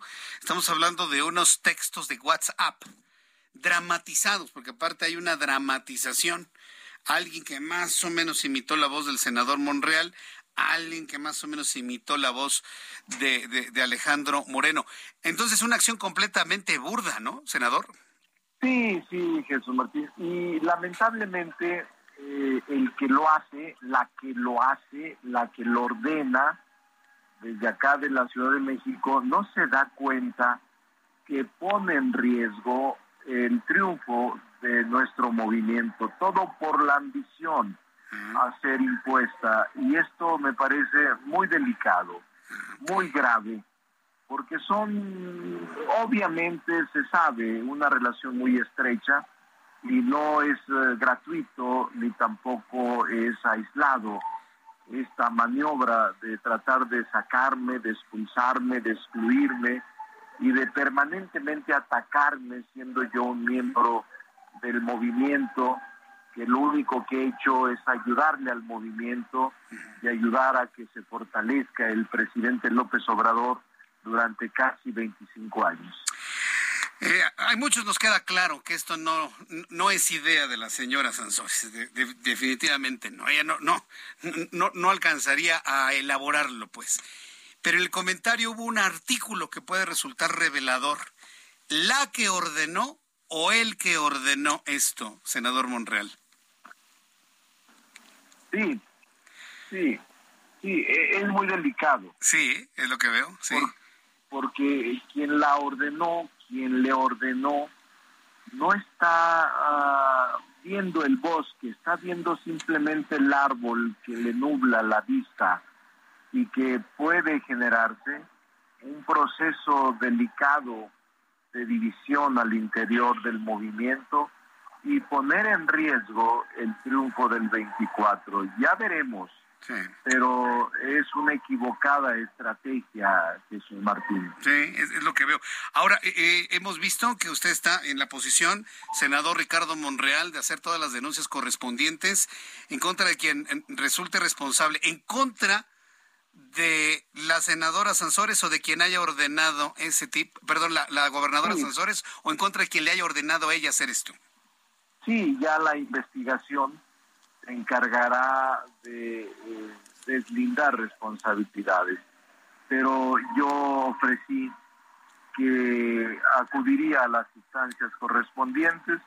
En el caso de que se concretara la hipótesis, ya se hizo, ahora voy a ser congruente y ahora estoy en Aranda pero voy a empezar a redactar la denuncia esta noche y en los próximos días seguramente la presentaré. Eh, eh, ¿Esto le merma algún tipo de, actividad, trabajo, gira, decisión, eh, pues proyecto? se distrae, pero por fortuna es fin de semana. Ayer concluimos a las 3 de la mañana y a mí me gusta estudiar y me gusta redactar, leer. Yo hago todo, mis propios libros, artículos y esta me va a encantar porque simple y sencillamente es cuidar el principio de legalidad, no permitir que la violación a la ley, que la violación a la Constitución se conviertan en clave fácil de éxito político y electoral. Eso no lo podemos permitir y menos aplaudir este tipo de conductas de gobernantes que violan la ley y que violan la Constitución. Eh, finalmente, senador Ricardo Monreal, presidente de la República, hizo un llamado hoy a la unidad, a la concordia, que no se peleen. Ayer había hecho otro comentario en el sentido de que no era lo adecuado. Eh, ¿Cómo atiende usted el llamado del presidente de la República sobre este asunto? ayer lo atendí, pero ellos no lo atendieron. Su ambición desmedida los hace perder los estribos. Y yo solo hago lo que me corresponde por dignidad. Pero el presidente es correcto su llamado. El presidente ha hecho el intento de la unidad pero creo que no le hicieron caso en Campeche ni aquí en la Ciudad de México. Bien, pues senador Ricardo Monreal, me mantengo al pendiente de todo lo que se genere en materia de noticias de las acciones que habrá de emprender en el corto plazo para estarlo informando al público que escucha el Heraldo Radio en todo el país. Por lo pronto agradecerle infinitamente este tiempo que se ha dado para atender nuestra llamada telefónica. Gracias, senador. Para servir al auditorio a ti. Jesús Martín, con afecto. Saludos, buenas noches. Gracias, abrazo, senador, que le vaya muy bien. Es el senador Ricardo Monreal. Está enojado, se le nota, enojado, por supuesto, ¿no? Y bueno, pues ya, ya muy, muy claro, ¿no? En un señalamiento del origen de las cosas. Digo, en la, percepción que tiene el propio senador Monreal. Ya muy claro, yo creo que no le quedó a nadie ninguna duda, ¿verdad? Yo creo que no le quedó a nadie absolutamente ninguna duda. ¿Cómo va a ir precisamente la denuncia? Pues en contra de Laida Sansores. Y que precisamente ya las autoridades vean el caminito o el, el caminito desde donde vinieron las, eh, las intervenciones y todo lo que para el senador Ricardo Monreal ha sido una orden hacia la gobernadora de Campeche, Laida Sansores. Qué asunto, ¿eh? Qué asunto. Veremos finalmente cómo se va digiriendo esto y esperemos que no se vaya quedando en el olvido del tiempo. Son las 7.39, las 7.39 hora del centro de la República Mexicana. Fíjense que hablando de otros asuntos que también son sumamente importantes, mientras nos estamos peleando por la política, por la economía, por los problemas que ya conocemos absolutamente, hay otras personas que se pelean contra la enfermedad. Hay personas que están luchando contra la enfermedad en la búsqueda incesante de la salud la preocupación, la tristeza de ser diagnosticadas con cáncer de mama muchas mujeres en México, lamentablemente. En el mes de octubre hemos estado dedicados a este tema, tanto en el Heraldo de México como en otras instancias de información en la República Mexicana. Y no es para menos. Estamos buscando que a través de la concientización, a través de la información oportuna, cada vez más mujeres realicen su palpación de senos y de esta manera poder descubrir a tiempo cualquier irregularidad que las lleve a un tratamiento, en su caso una cirugía, y que aleje la posibilidad de un cáncer que no tenga marcha atrás. En la línea telefónica, la doctora Beatriz González Ulloa es vicepresidente de la Sociedad Iberoamericana de Imagen de Mama, a quien le agradezco estos minutos de comunicación con el auditorio del Heraldo. Doctora González Ulloa, bienvenida, gusto en saludarla. ¿Cómo está? Muchas gracias, buenas noches. Muy bien, gracias a Dios. ¿Usted? Muy bien, con mucho gusto de saludarla y sobre todo pues entregados, ¿no? A esta labor de informar al público que nos escucha, sí, porque esta información es importante para mujeres, pero también para hombres que conozcan pues las mejores formas de poder detectar a tiempo algún tipo de tumor de mama en, sus primeras etapas. ¿Sigue siendo la palpación y la mamografía la única manera de detectar a tiempo estos problemas, doctora González Ulloa? Así es, de hecho la mamografía es la que ha demostrado salvar las vidas, ya que para cuando nosotros tocamos una bolita, esta mide más de un centímetro. Y cuando podemos encontrarla muy pequeña es con la mamografía. Sí. Entonces, hasta este momento la mamografía sigue siendo lo mejor para la detección de cáncer de mama.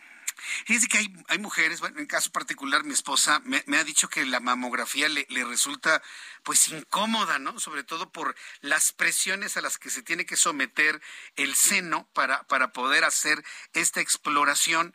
Eh, ¿Es la única forma de hacerlo, sí, con, con, con esa sí. técnica? Sí, la mamografía desgraciadamente lleva una dosis de compresión. Sí. La ventaja es que con los equipos modernos esa compresión es muy rápida y es un poco menos incómoda que con los equipos viejitos. Y la compresión tiene dos finalidades. Una es disminuir la dosis de radiación y la otra es evitar que el tejido de la mama se mueva para poder detectar lesiones muy pequeñitas. Uh -huh. Entonces, eh, cuando las lesiones son muy pequeñitas, un centímetro menos, es cuando existe la posibilidad de un tratamiento o una cirugía. ¿Cuál es el abordaje más eficiente? Bueno, eh, mientras más pequeño es el tumor, mejor calidad de vida va a tener la paciente y el tratamiento va a ser menos agresivo. Uh -huh. Generalmente cuando miden menos de un centímetro y son carcinomas in situ, la paciente muchas veces con la cirugía y radiaciones está curada. Cuando es un tumor un poquito más grande o es infiltrante o ya se fue a los ganglios, entonces requiere de cirugía, de quimioterapia y de radioterapia. Y a medida que van avanzando de tamaño los tumores o que se van a otro sitio, sí. entonces los tratamientos van siendo más agresivos y la posibilidad de vida a largo plazo disminuye. Correcto. Ahora, eh, preguntarle, eh, esta, eh, ¿qué es lo que está provocando estos tumores en, en, el seno de las mujeres? Digo, también sé que hay hombres que desarrollan este tipo de tumores, pero en un porcentaje menor. Pero ¿qué es lo que lo provo le provoca en las mujeres? ¿Es un problema hormonal? ¿Es un estilo de vida? ¿Es la alimentación? ¿Es la edad misma? ¿Qué es lo que se sabe sobre el origen de este problema? Bueno, eh, es multifactorial. Es decir, el, el, primer factor de riesgo es que seamos mujeres. Ajá. El segundo es la edad. A medida que vamos cumpliendo más años, el riesgo se incrementa. Sin embargo, en México y en algunos países de Latinoamérica, los cánceres se, se presentan 10 años antes de lo que se presentan en otros países como Estados Unidos, Canadá o Europa. Eso es lo preocupante. Por eso es importante empezar los estudios de detección a partir de los 40 años y en cierto grupo de pacientes que tienen mucho tejido mamario, empezamos a los 35 años.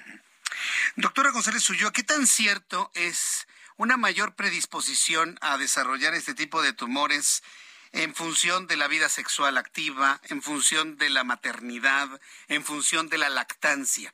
¿Tiene esto alguna relación directa o indirecta en cuanto a la aparición o no aparición de estos problemas tumorales? Sí, la, el cáncer de mama se mide también en factores de riesgo. Uh -huh. Una paciente que tiene su hijo antes, el primer hijo antes de los 30 años y que amamanta, tiene menos riesgo de tener cáncer de mama que una paciente que tiene su hija, su hijo o primer hijo después de los 40 años y que además no amamanta.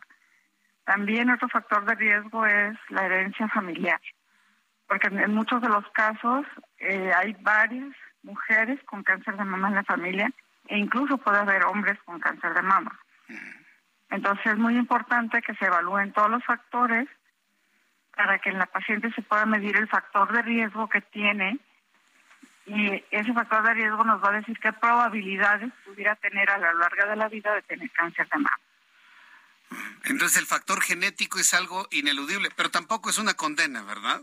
Doctor? Así es. Ahí, ahí quienes sobrevivimos a pesar de que la familia tenga haya muchos antecedentes de cáncer de mama y, y que nunca nos da. Uh -huh.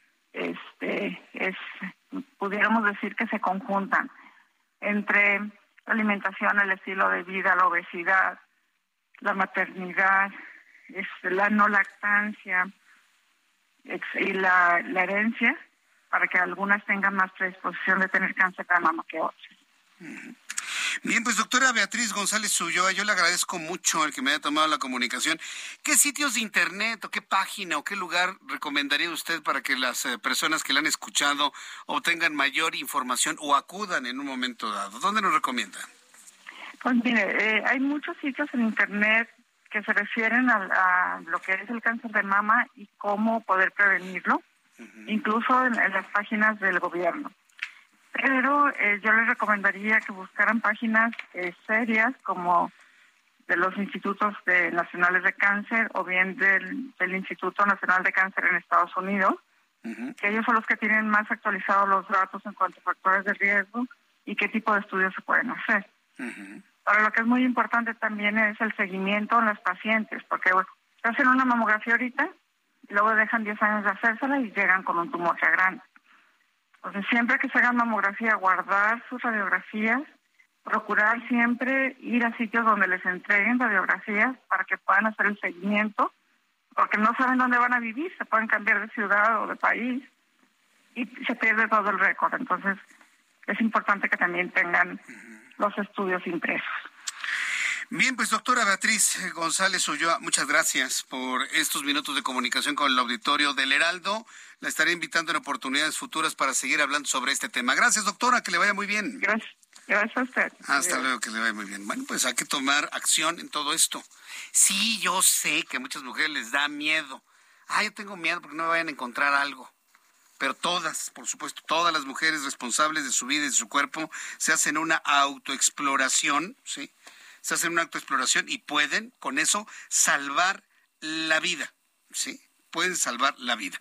Bien, cuando son las 7 con 48 horas del centro de la República Mexicana, atención a todos nuestros radioescuchas que nos sintonizan Qué buena noticia. A través del 94.7 de FM en Chilpancingo Guerrero. Saludos a nuestros amigos que nos sintonizan en Chilpancingo Guerrero. Quiero informarle que los queremos invitar al Olafest Acapulco de Mundo Imperial, un festival inmersivo, me dicen, para toda la familia durante el mes de noviembre. Ahí se podrán vivir experiencias con grandes artistas como La Arrolladora, con Alejandra Guzmán, entre otros, así como los shows de stand-up, box, luchas, murales, arte urbano, delicias gastronómicas, mercadito gourmet. Para este magno evento, me está diciendo Giovanna, que tenemos cinco pases dobles para que asistan al concierto de la arrolladora o de Alejandra Guzmán el próximo 4 y 5 de noviembre. Recuérdese en Acapulco. Todo lo que tiene que hacer es que nos envíe su nombre completo y respuesta a la pregunta ¿cuándo fue inaugurada la arena GNP Seguros? Todo lo que tiene que hacer es enviarnos su respuesta de manera inmediata a nuestra línea de WhatsApp 55 39 99 40 20. 55 39 99 40 20. Las primeras cinco personas que me envíen su nombre completo y me digan cuándo fue inaugurada la arena GNP Seguros se lleva usted este regalo, un pase doble para disfrutar de la arrolladora o de Alejandra Guzmán. Esto en Acapulco el próximo 4 y 5 de noviembre. Le estoy entregando a Giovanna en este momento nuestro Nuestro WhatsApp. Gracias, Giovanna. Nuestro WhatsApp para conocer quiénes son las primeras cinco personas que se llevan este regalo. 55 39 99 40 20. Está bien fácil. 55 39 99 40 20. 7 con 49. Toda la información deportiva con Roberto San Germán. Mi querido Roberto, quiero saludarte, bienvenido. el gusto es mío, mi querido Jesús Martín. Buenas noches, buenas noches a toda la gente que nos sintoniza. Hoy, hoy vienes de James Dean. Bueno, pues no sé de qué vengo, pero vengo.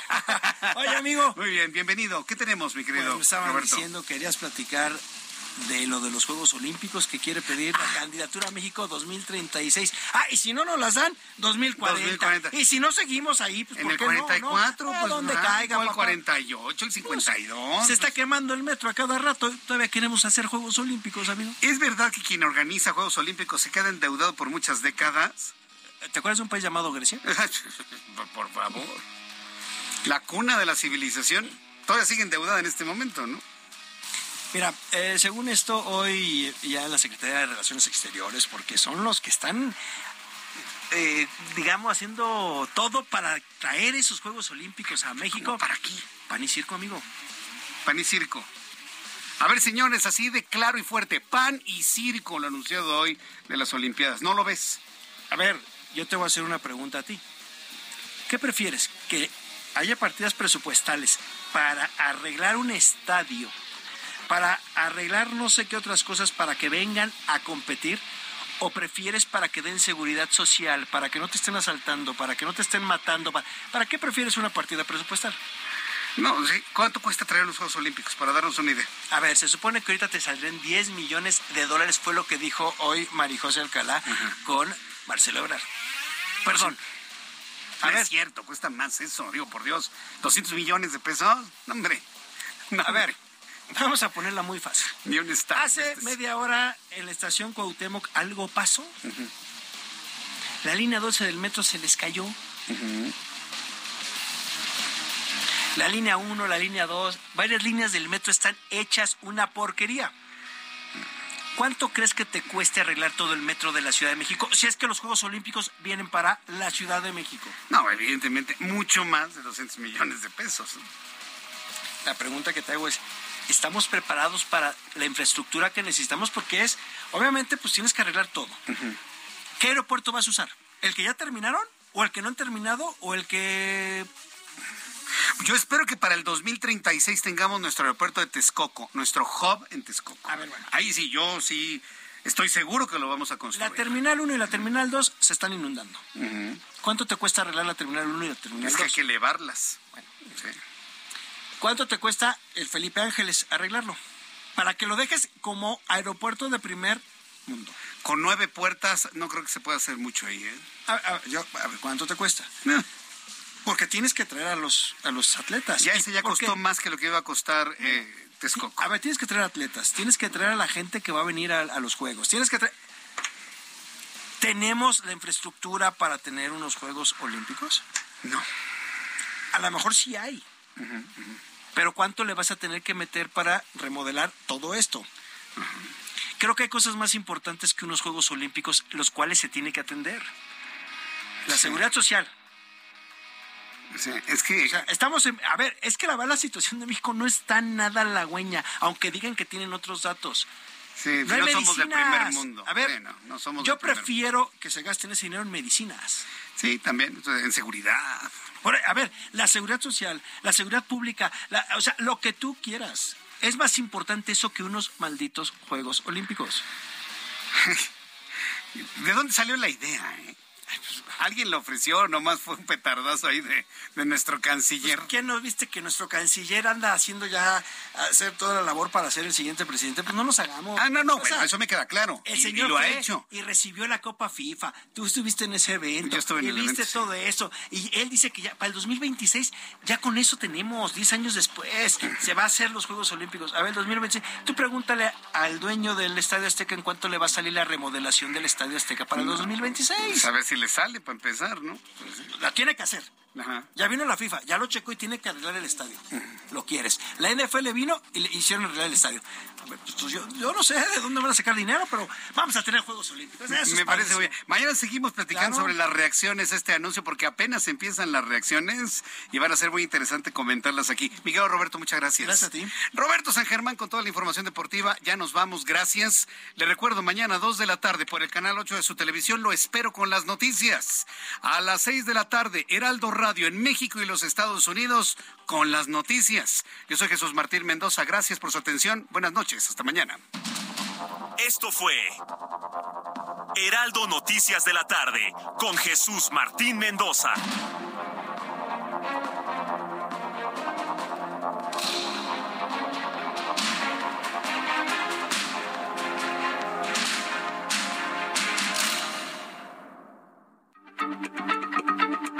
Heraldo Radio, la H se lee, se comparte, se ve y ahora también se escucha.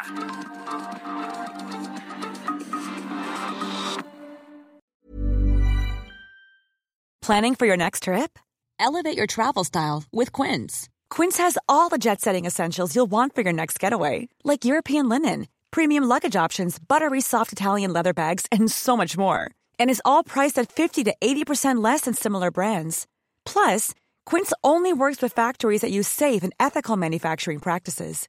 Pack your bags with high-quality essentials you'll be wearing for vacations to come with Quince. Go to quince.com/pack for free shipping and 365-day returns.